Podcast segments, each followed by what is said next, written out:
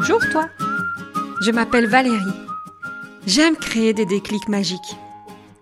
Via ce podcast, j'ai envie de t'embarquer une fois par semaine dans une bulle d'inspiration.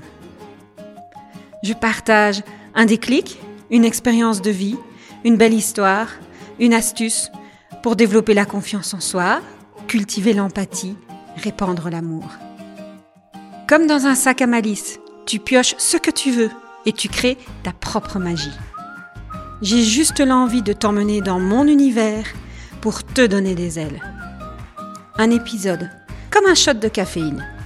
Un petit boost qui pousse à la réflexion et qui sait, te donnera l'audace de faire le premier pas.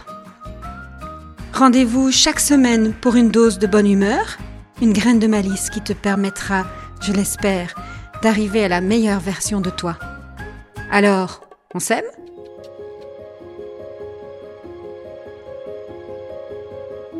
Février. C'est le mois le plus court de l'année. Il est d'autant plus court qu'il n'a même pas 30 ou 31 jours, mais seulement 28 ou 29. Il est vraiment différent. Un peu comme nous, en fait. 8 milliards d'individus sur Terre, tous différents. Qu'est-ce qui fait notre différence? Qu'est-ce qui nous rend uniques? Notre chemin de vie, là où on a choisi de naître, la famille dans laquelle on grandit, la culture dans laquelle on est élevé, les rencontres qu'on va faire à l'école, dans le travail, tout ça crée notre unicité.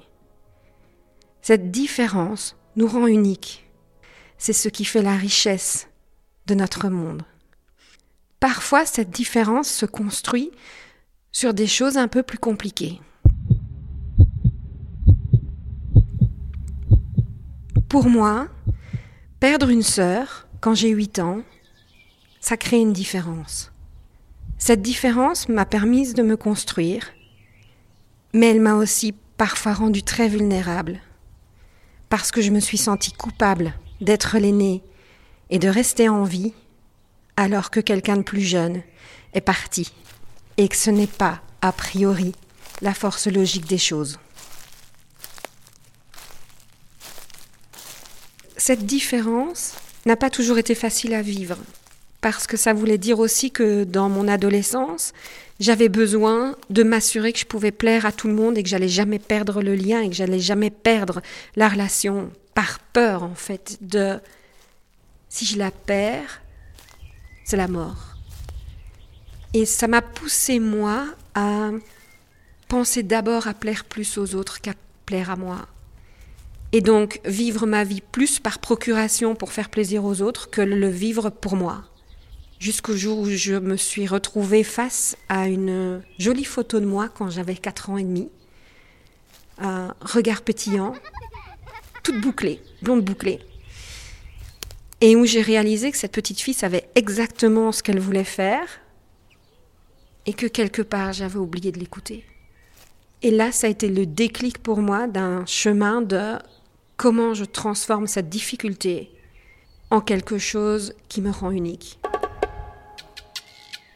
Le fait de pouvoir exprimer ça à différentes personnes, de me faire accompagner tout au long de ma vie, pour pouvoir décliquer ce qui coinçait, pour pouvoir transformer ma culpabilité en une force d'aide, m'a permis de comprendre qui je suis transformer cette expérience-là en une force, c'est-à-dire de pouvoir comprendre peut-être mieux le deuil, de pouvoir traverser ce genre de difficultés de façon peut-être plus facile parce que je l'ai vécu plus d'une fois, et du coup de pouvoir tendre la main à plein de personnes qui parfois ont des difficultés à lâcher quelque chose qu'ils n'ont pas envie de perdre. Commencez à en parler, et puis essayer de découvrir ce qui nous porte. C'est tellement un beau chemin que j'ai envie de vous encourager de commencer à l'explorer. Ça prend du temps.